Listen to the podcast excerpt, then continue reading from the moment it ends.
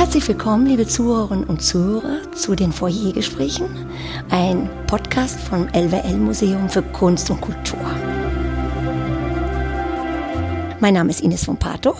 Ich arbeite hier als Kunstvermittlerin seit sechs Jahren an diesem Museum.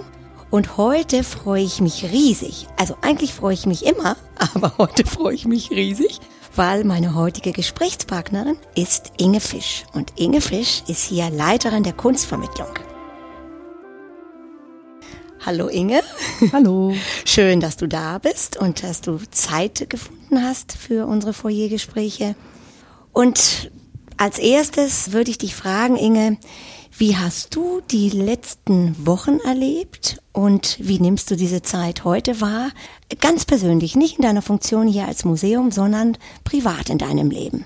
Ich glaube, ich hätte mir nie vorstellen können, dass es so eine Situation mal geben könnte, wo wir alle nicht mehr raus dürfen. Und auch wenn es zu wenig Regen in den letzten äh, Wochen gab, ist, glaube ich, die Sonne gut fürs Gemüt gewesen für viele Leute. Wir haben schon Freunde, die finanziell auch tatsächlich große Engpässe jetzt haben und sich Sorgen machen müssen und denken, also meine Familie und ich, dass wir tatsächlich noch Glück haben, weil wir eine Wohnung mit Balkon haben und im Endeffekt uns nicht die Sorgen machen müssen, wie wir die Miete im nächsten Monat bezahlen.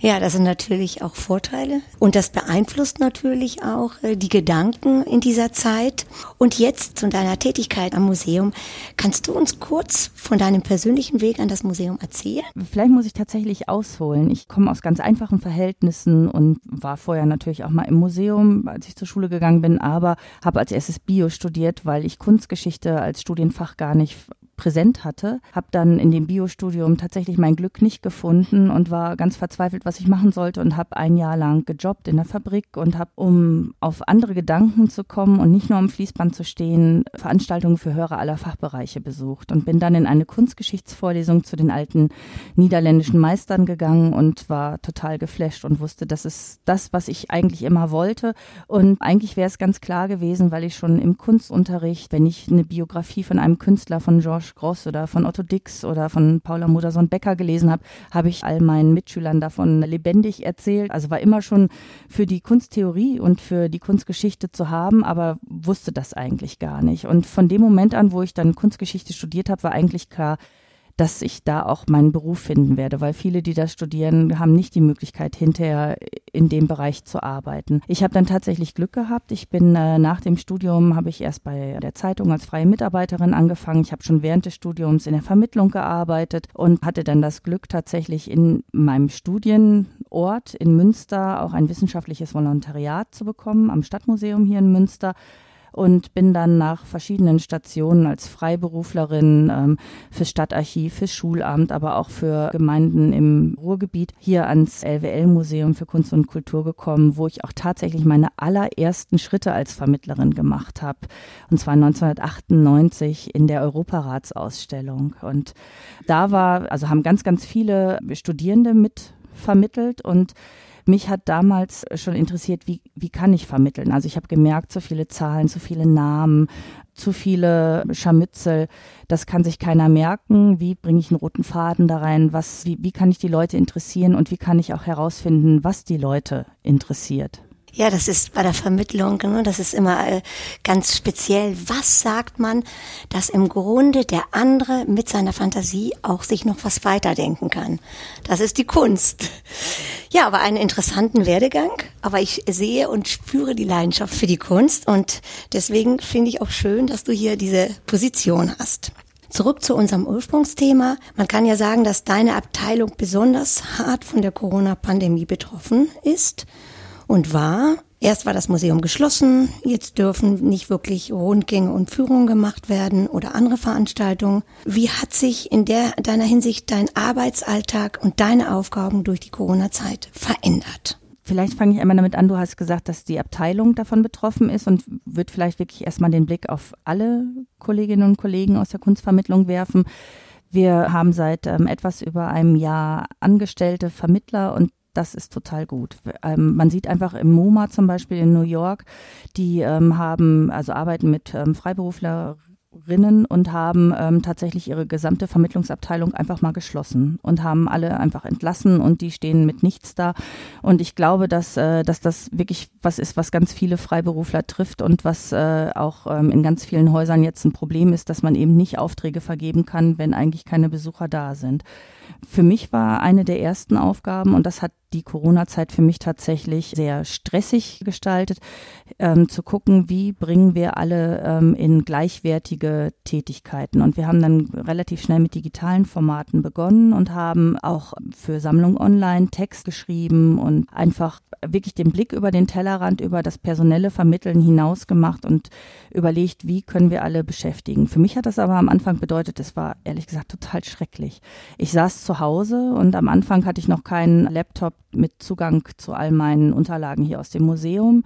Also war im Homeoffice und musste irgendwie immer gucken, dass mir entweder jemand was schickt oder musste mir selber die ganzen Dateien holen. Ich bin dann ähm, auf unterschiedlichsten Kanälen erreicht worden. Wir organisieren uns tatsächlich über verschiedene Plattformen und haben dann, ähm, also ich habe Nachrichten über Trello, über Teams, über Slack, über Facebook Messenger, über WhatsApp, über SMS als Anruf und etwa 50 Mails am Tag bekommen. Und ich war wirklich, ich also habe morgens um sieben klingelte das erste Mal irgendwie das Handy und abends um 22 Uhr hatte noch irgendwie jemand eine ganz dringende Frage. Und ich habe einfach nach zwei Wochen war ich wirklich komplett ausgebrannt. Da habe ich nur gedacht, um Himmels Willen. Und dann habe ich halt ein bisschen anders koordiniert und habe quasi so Telefonzeiten eingeführt und habe geguckt, dass ich einfach wirklich, also dass ich meine Erreichbarkeit anders strukturiere und auch einschränke. Das ist für manche Kollegen, die vielleicht jetzt weniger zu tun hatten, äh, vielleicht gar nicht nachzuvollziehen, aber für mich war das ganz wichtig, weil sonst wäre ich dem, glaube ich, gar nicht gewachsen gewesen. Und da hat man aber auch gemerkt, wie unbedarfig ich am Anfang war,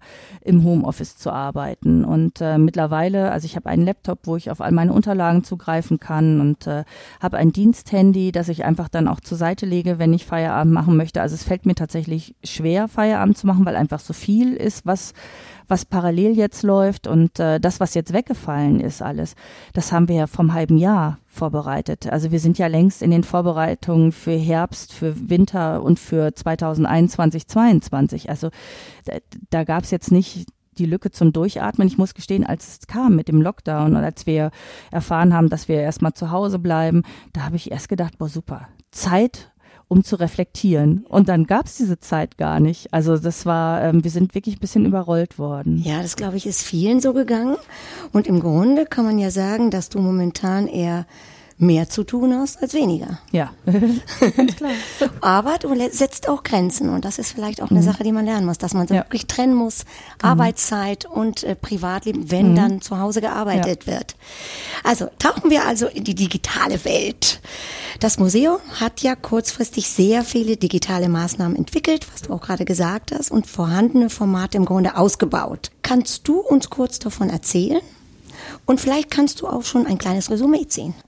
Also eigentlich waren wir mitten in der digitalen Strategie und wollten überlegen, wie wir als Haus tatsächlich in die digitale Welt nicht eintauchen wollen. Da sind wir eigentlich schon längst eingetaucht gewesen, aber wie wir ähm, weiter darin äh, vorkommen wollen und wie wir die nutzen wollen und haben uns tatsächlich theoretisch schon ganz viele Gedanken gemacht und die aber noch nicht weiter gefiltert. Und als jetzt die Corona-Zeit begann, haben wir einfach alles gemacht und alles ausprobiert. Und irgendwie war es auch jetzt, also ich muss gestehen, es waren auch ganz wilde und auch ein bisschen verrückte Wochen, dass wir einfach alles getestet haben und auch wirklich Mut zu Fehlern hatten. Also es ist nicht perfekt, sondern wir ähm, haben bei allem, was wir ausprobiert haben, sofort auch ein bisschen analysiert, was können wir noch besser machen. Und ich muss gestehen, dass auch das Team, also das Museumsteam, aber auch das Vermittlerteam, dass die einfach total toll mitmachen. Ganz wichtiger Partner ist die Presse- äh, und Öffentlichkeitsabteilung bei uns, die einfach da nochmal mehr Erfahrungen hatte. Und wir sind eigentlich überholt worden von dem, was wir mit Gewissenhaftigkeit machen wollten wir haben kurz vorher ähm, das erste Mal ein Digitorial gehabt zu Turner und das war was, wo ich vorher schon über Frankfurt wusste, dass die unglaubliche Reichweiten haben. Und wir hatten, glaube ich, während der Laufzeit Turner irgendwie, ähm, weiß nicht, 33.000 oder 35.000 Aufrufe. Wir haben, glaube ich, mittlerweile 50.000 Aufrufe. Also nach Ende der Ausstellung haben da noch viel mehr Leute geguckt und das bleibt tatsächlich auch. Und das haben wir mit sehr erfahrenen Partnern gemacht. Und das war vielleicht auch eine gute Basis, um jetzt einfach mutig zu sein und einfach auch mal zu probieren. Wir haben ganz unterschiedliche Formate. Wir haben als erstes mit Videos angefangen die Videos sind alle zu lang geworden und wir wollen jetzt nochmal eine Videoreihe machen und äh, wollen die ganz kurz machen, wollen tatsächlich unter einer Minute bleiben und das bedeutet, man kann nur einen Aspekt von einem Kunstobjekt besprechen. Und das muss was sein, was einen berührt, was einen beschäftigt, was einen irritiert und von dem man glaubt, dass es vielleicht auch andere Leute genauso packt. Also was ganz Persönliches, ne? Zu genau. dem Werk nochmal, was äh, ja. auch äh, mhm weiterführt. Genau, dann ähm, haben wir ähm, einen Podcast. Also ich habe schon gesagt, die Videos waren zu lang, die waren alle so fünf Minuten. Beim Podcast jetzt äh, haben wir ungefähr 20 Minuten ähm, Zeit und ich glaube, dass man beim Hören auch eine bessere Aufmerksamkeitsspanne für Themen hat und man kann einfach Sachen auch vertiefen. Das ist beim Video ist das nicht so. Da kann man was anfeaturen und da kann man vielleicht über Bewegtbild hat man schneller die Emotion drin. Aber ich glaube, dass der Podcast tatsächlich super gut geeignet ist, um verschiedenste ähm, Aspekte zu vertiefen und ähm, da müssen wir unbedingt weitermachen. Also das ist äh, was, wo, wo ich glaube, da ja, das ist ganz toll. Was ich ähm, gemerkt habe, ich bin ja äh, jetzt 48 und bin eigentlich so typische Facebook-Generation und habe mich jetzt in Instagram quasi reingefuchst, hatte das vorher immer nur so nebenbei irgendwie mal reingeguckt und habe immer gedacht, ah, das ist nicht meins, da ist zu wenig Info bei und das ist so Selbstdarstellerkram und äh, habe aber tatsächlich jetzt auch äh, Instagram zu schätzen gelernt, also gerade so im kreativen Bereich finde ich, ähm, sind da Dinge, die wirklich viel besser von den Features sind als bei Facebook und ich bin total über überrascht über die Reichweite bei Instagram. Also wenn wir da ein Video posten, dann hat das zwischen 600 und 900 Aufrufe und das ist unglaublich, wenn ich jetzt denke, dass wir bei einem Kunstgespräch, das wir analog machen und das wir hoffentlich bald auch wieder analog machen können, da gucken wir, dass wir möglichst kleine Gruppen haben und dass wir es individueller machen, dass wir es wirklich, also dass wir auch wirklich gucken, was interessiert die Leute.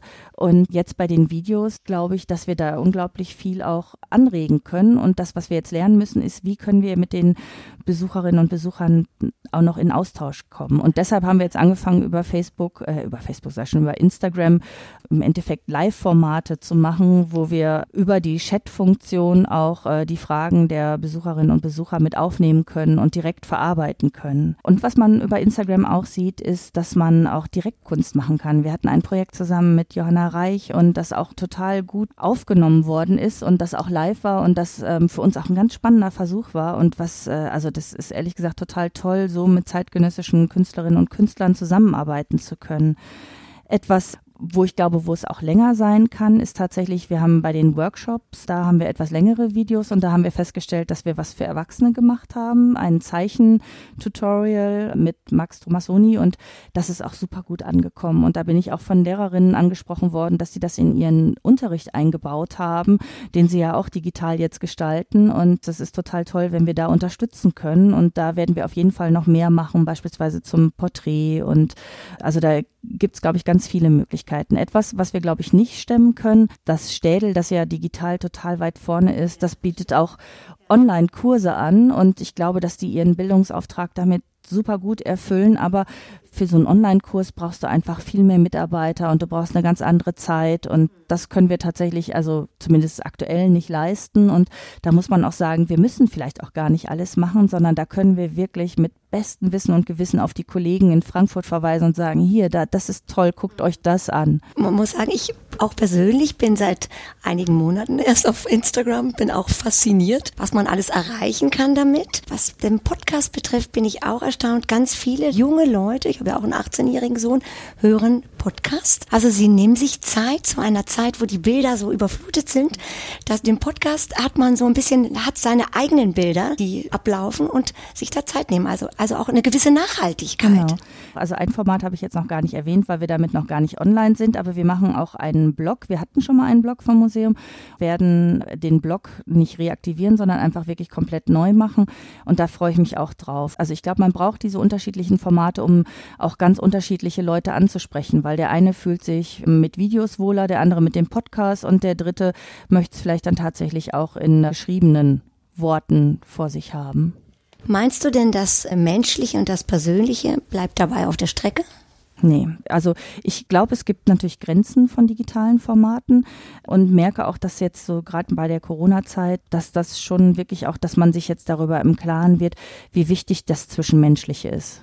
Also äh, vielleicht kann ich das am besten an einem Beispiel benennen ähm, aus dem privaten Bereich. Meine Tochter ist neun Jahre alt und ist jetzt das dritte Mal wieder in der Schule gewesen und das ist so gut für sie. Vorher war die, also die lernt total gerne und das ist eine gute Schülerin in der dritten Klasse, aber die war schon beinahe depressiv und war ganz demotiviert, irgendwas zu machen. Und dann haben wir auf einen Freitag erfahren, dass sie am Mittwoch darauf wieder zur Schule geht. Und dann war sie schon den ganzen Tag so ein bisschen ja, neben der Spur und abends hat sie eineinhalb Stunden geweint und ich habe erst nach einer Stunde wirklich zu ihr durchdringen können und herausfinden können, was sie denn jetzt wirklich so beschäftigt und dann hat sie wirklich so schluchzend hervorgebracht, Mama, ich bin doch nur ein Kind und ich will ganz normal zur Schule gehen und ich weiß gar nicht, wann ich das wieder kann. Und dann habe ich probiert zu trösten, ja, aber es gibt ja jetzt schon wieder Öffnung und also sie darf jetzt seit kurzem mit ähm, einer ihrer besten Freundinnen wieder spielen und dann habe ich gesagt so das guck mal da siehst du doch es geht doch voran.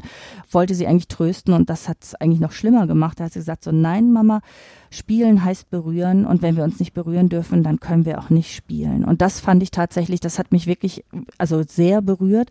Früher wurde das Digitale oft als Konkurrenz zu dem Original gesehen. Ich glaube, dieses berührt werden von etwas, das ist ganz wichtig und das kann tatsächlich im Museum nur ein Original.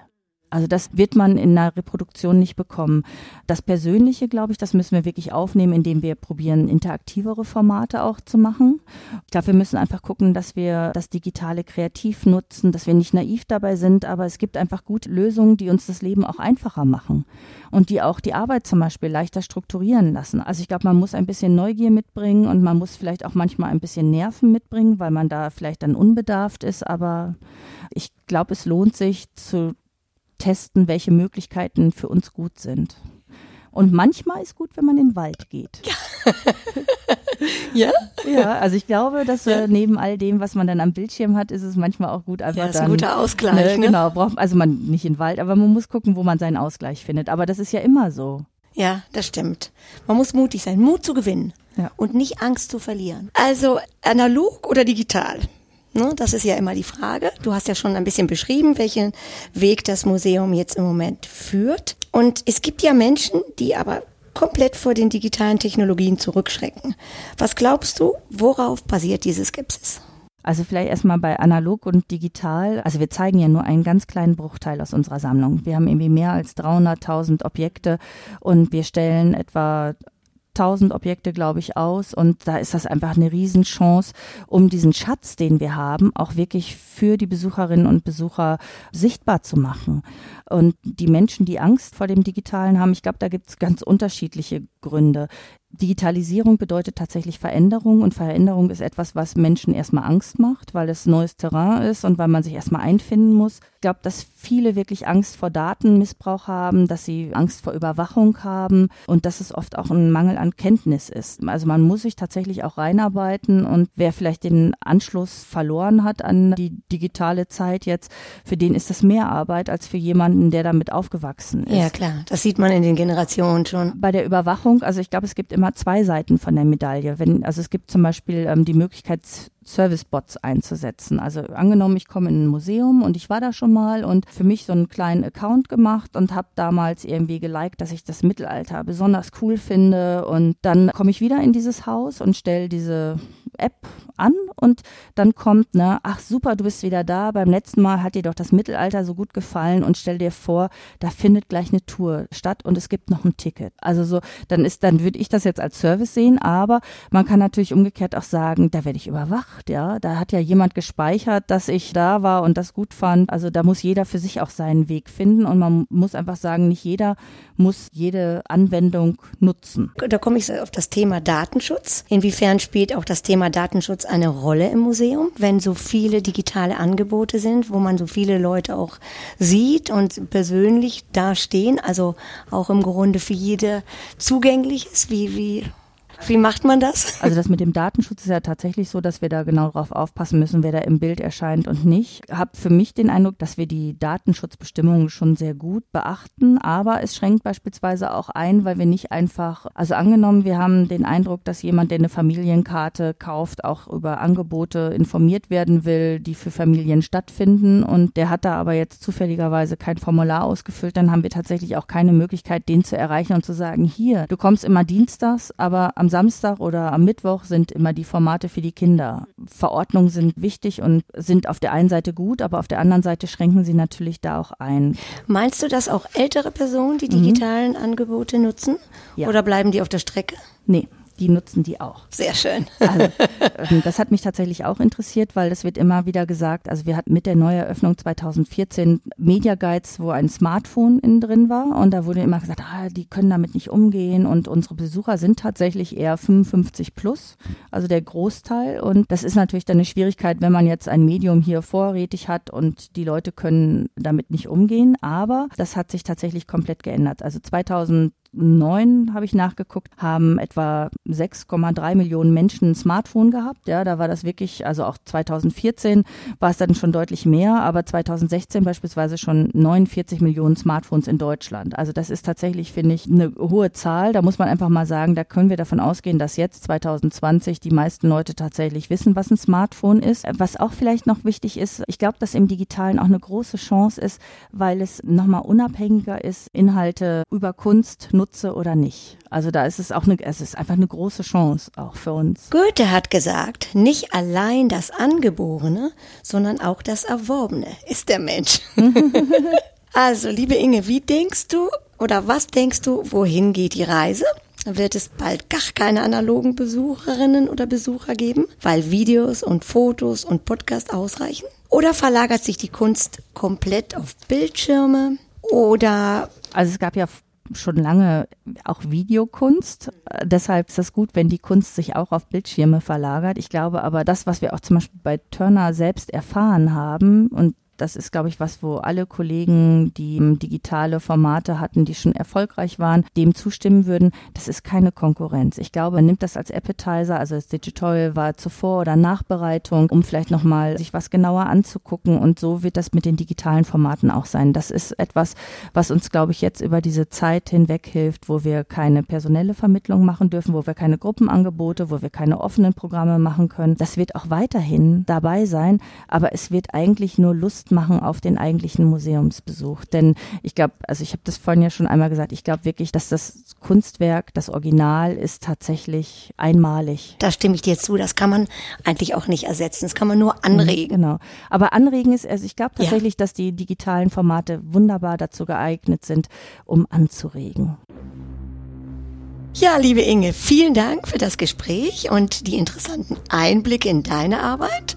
Liebe Zuhörerinnen und Zuhörer, vielen Dank und vergessen Sie nicht, auch aufgrund der Lockerung, bleiben Sie gesund.